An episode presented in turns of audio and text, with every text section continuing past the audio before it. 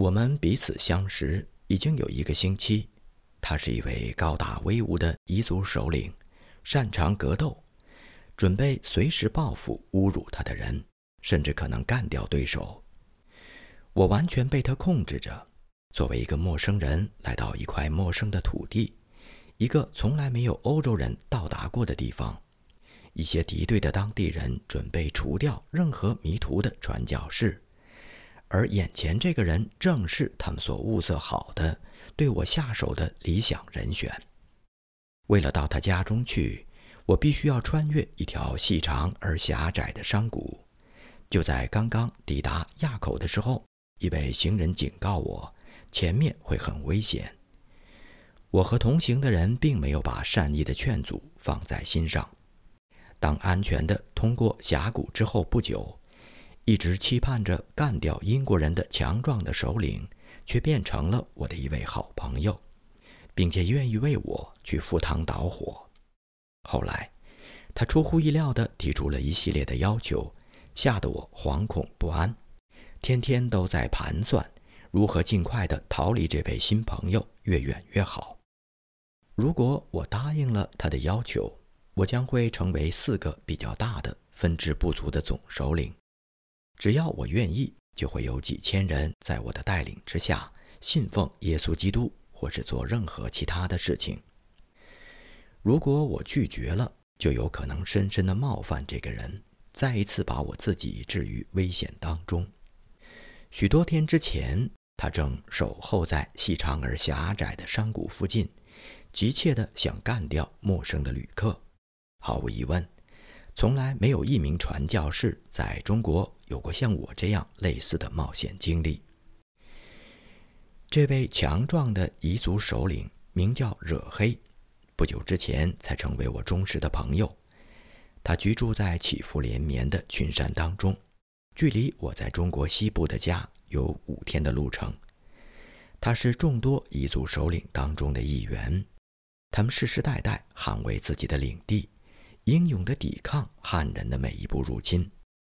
这里的人们以高山为家，过着一种无拘无束、粗犷豪放的生活，甚至不惜牺牲宝贵的生命。他们嘲笑汉人，认为汉人毫无英雄气概。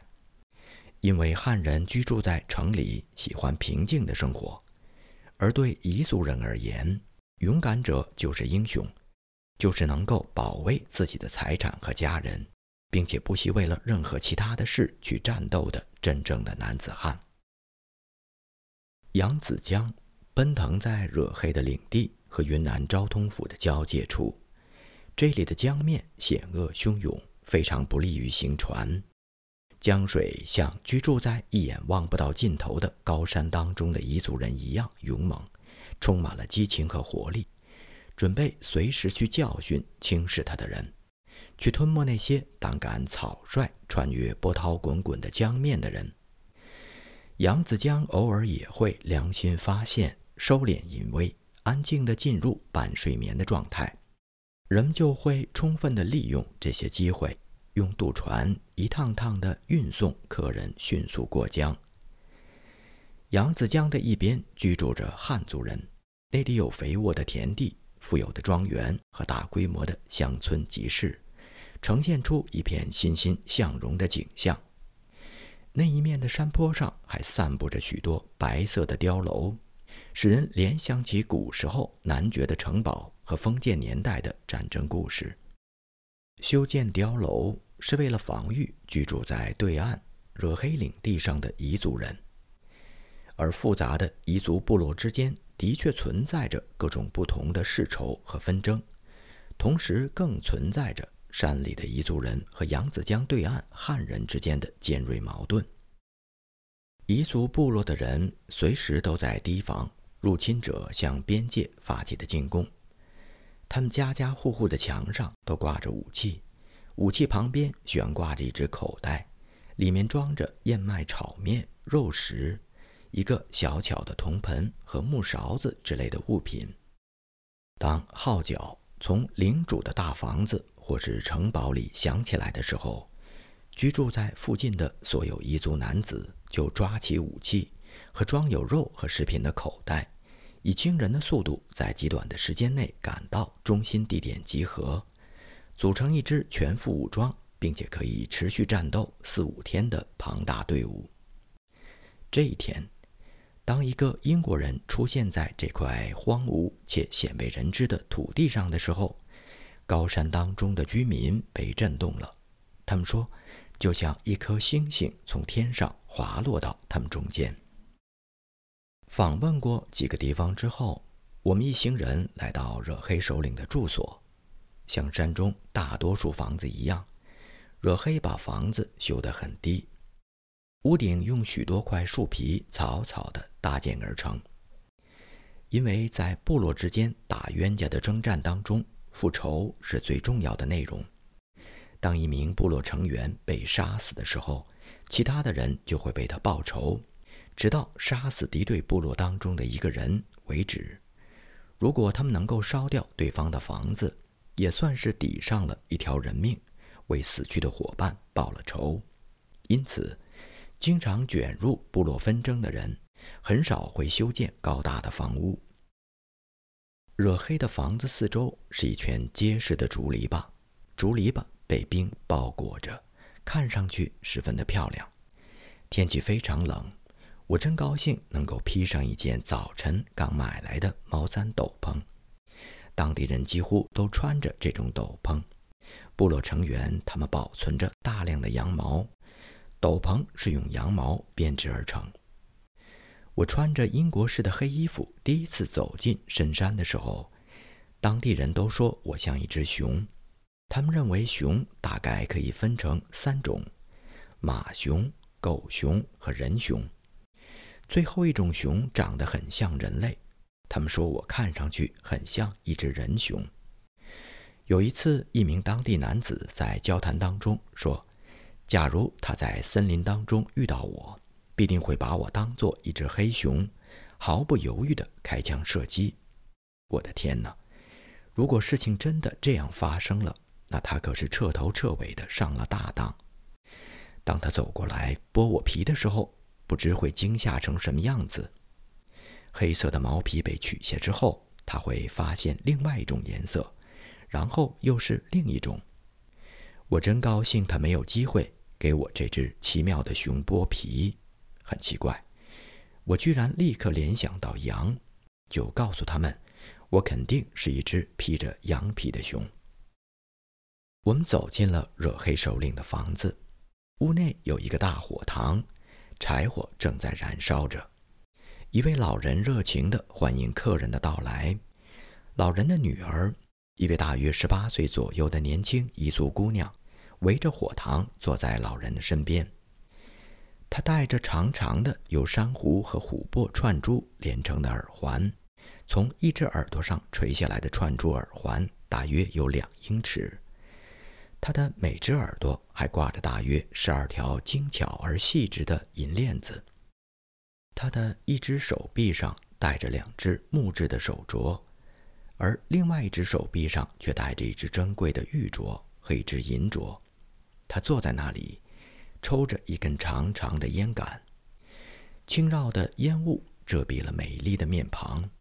我观察得非常仔细，因为刚进门不久，我的向导兼翻译龙首领就要求我特别留心注意一下这位姑娘。我猜想她也很清楚地记得我那天下午的模样。大家的情绪很快高涨起来，说笑声连成一片。坐在火塘旁边的姑娘是二十多位男人当中唯一的女性，她饶有兴趣地关注着我的一切，尤其是那双红色的羊毛手套。这双羊毛手套给我带来了不少的乐趣。当人们第一次瞅见它的时候，以为它是我手上的皮肤，不由得大吃一惊，被吓得不轻。我向一些人解释了手套的秘密，并且把手套借给他们。于是这帮人就带着他出去等待新的来访者。当一个倒霉的人出现了，有人会偷偷地溜到他身后，猛然间把一双令人毛骨悚然的鲜红的手伸到他眼前。那来客吓得跳了起来，以为真有恶魔现身要来抓他呢。可怜的人们，他们的心中充满了迷信和恐惧。接下来的晚餐终止了如流水一般的谈话。读者们很难想象晚餐是怎么被端上来的。他有几名彝族男子牵着，迈着四条腿，活蹦乱跳地走进来。主食是一头肥绵羊。我看了看自己的食物，不过这还不能吃。宰羊的情形真是可怕。然而，按照本地人的习俗，在屋子当中当着我的面杀死和清洗绵羊，是为了表达他们对尊贵客人的敬意。晚饭走进来的时候是五点钟，而七点过后，就只剩下一些啃得干干净净的骨头和一张羊皮了。吃过晚饭，大家又开始兴奋地聊起天来。我注意到惹黑和龙首领在急切的交谈，还不时地提到我的名字。看来我肯定是他们两个谈论的对象。由于一整天都在微笑当中度过，这使我确信不会再出什么差错，因为他们两个不会密谋加害我。但这毕竟是一种奇特的经历：别人在热烈激动地谈论你，你在一旁聆听，却什么也听不懂。我实在无法抑制自己的好奇，于是请求我的朋友兼向导龙首领。告诉我到底是怎么回事，而他向我讲述的事情真的令我大吃一惊，那是这一生当中最让我震惊的时刻。彝族部落里的人们，他们非常喜欢我，准备把我吸收为家庭成员。他们正忙着安排一个总首领的位置给我，带领几个分支首领。已经有四个分支部落同意接受我的领导。只要我生活在他们中间，他们愿意全体信奉基督，把基督教当作部落的宗教。无论我走到哪里，他们都乐意跟随。计划还不止这些。为了确保我能够长期留下来，他们提出了一个异乎寻常、富有传奇色彩的方案。猜猜他们要干什么？他们想让我娶部落当中的一个女孩子为妻。那位拿着一个长烟杆、戴着许多耳环、坐在火塘对面的年轻彝族姑娘，就是被他们选定的新娘。您能够想象我当时的感受吗？我的第一个反应就是请求龙首领不要和我开玩笑。然而他再三强调，严肃地告诉我这不是玩笑。部落里的人们都非常认真，他们的安排表明了。大家最诚挚的敬意是我最大的荣幸。糟糕透顶，这下我可不知道该如何是好。为了不让彝族少女听懂，我用汉语向身边的朋友询问姑娘的意思，看她是否愿意执行这个计划。得到的回答相当肯定，她非常乐意。我开始感到惶恐不安，希望自己不在这里，而是远离群山。又过了一会儿，夜色沉沉，我开始放幻灯，在向导的好心帮助下，用图片向大家讲述耶稣的事。正当我在仪器后面熟练地控制油灯的时候，那位吸着长烟杆、戴着珊瑚耳环的年轻姑娘凑到我身边。她不会说汉语，而我仅仅知道几句彝族话，但是这并没有丝毫的妨碍。或许他认为我已经属于他了，于是就开始摆弄我的衣服、袖子、马甲，甚至还抓住了我的领带。老天呐，我该怎么办？他还会做什么呢？我怎样才能逃离如此令人尴尬的困窘局面呢？第二天早晨，姑娘的兄长惹黑首领换上了一套新衣服，显示出极大的热情和诚恳。我真心的盼望可以继续和所有的人交朋友。以前从来没有过传教士访问过这里，我由衷的希望自己能够留下一个好印象，这样他们才可能对我带来的信仰产生好感。成功与否的关键在于我如何解决眼下所面临的这个棘手问题。如果由于不领情而使对方产生敌意，那就太危险。因为我无力反抗，只有听凭他们的摆布。我周围的这些人都是骁勇善战的斗士，自尊心特别强，对于任何轻视都很敏感，而且翻脸不认人。另一个问题是，一些其他部落的人正在密切地注视我的行踪，他们企图绑架我，勒索一万盎司的银子作为赎金。我必须得依靠各方面的关系来寻求尽可能多的帮助。您肯定也料到了，我反反复复地向上帝祷告，千万不要让我走错任何一小步，千万不要关上向这些勇敢的彝族人传播耶稣基督福音的大门。最后，我终于既摆脱了困境，又没有得罪任何朋友。我告诉惹黑。我非常乐意认他的小妹妹做女儿，因为我已经有了一位夫人，不能再娶妻了。当我离开惹黑领地的时候，留在群山里的不仅仅只是那个抽着长烟杆的小姑娘，还有一段同她的亲人们的真挚友谊。我希望她将来会找到一位如意郎君，一位永远爱护她的好丈夫。几个月之后。高个子首领和一些朋友，他们渡过扬子江，赶到昭通府来看我。他们在我家中住了好几天。一得知他到来的消息，我就跑去告诉我妻子，说：“那个人终于来了。他正待在我们的客厅里。他曾经想尽办法要把另外一位姑娘嫁给我。你干嘛不去会会他？他曾经给你找过一个情敌，你为什么不去跟他谈谈？”你对他的看法？我妻子走出去，我兴致勃勃地在一边观看他们的会面。英国女士能是那位强壮勇敢的彝族首领的对手吗？令我吃惊的是，英国女士和高山当中彝族首领居然像老朋友一样。我的夫人带着醉人的笑容向来客致意，仅此而已。我经常怀念群山当中那些勇敢的彝族人。巍巍青山至今还没有留下一位传教士。我真想知道，一直要等到什么时候，在惹黑和他的那些朋友们中间，才会出现一位代表耶稣以及福音的人呢？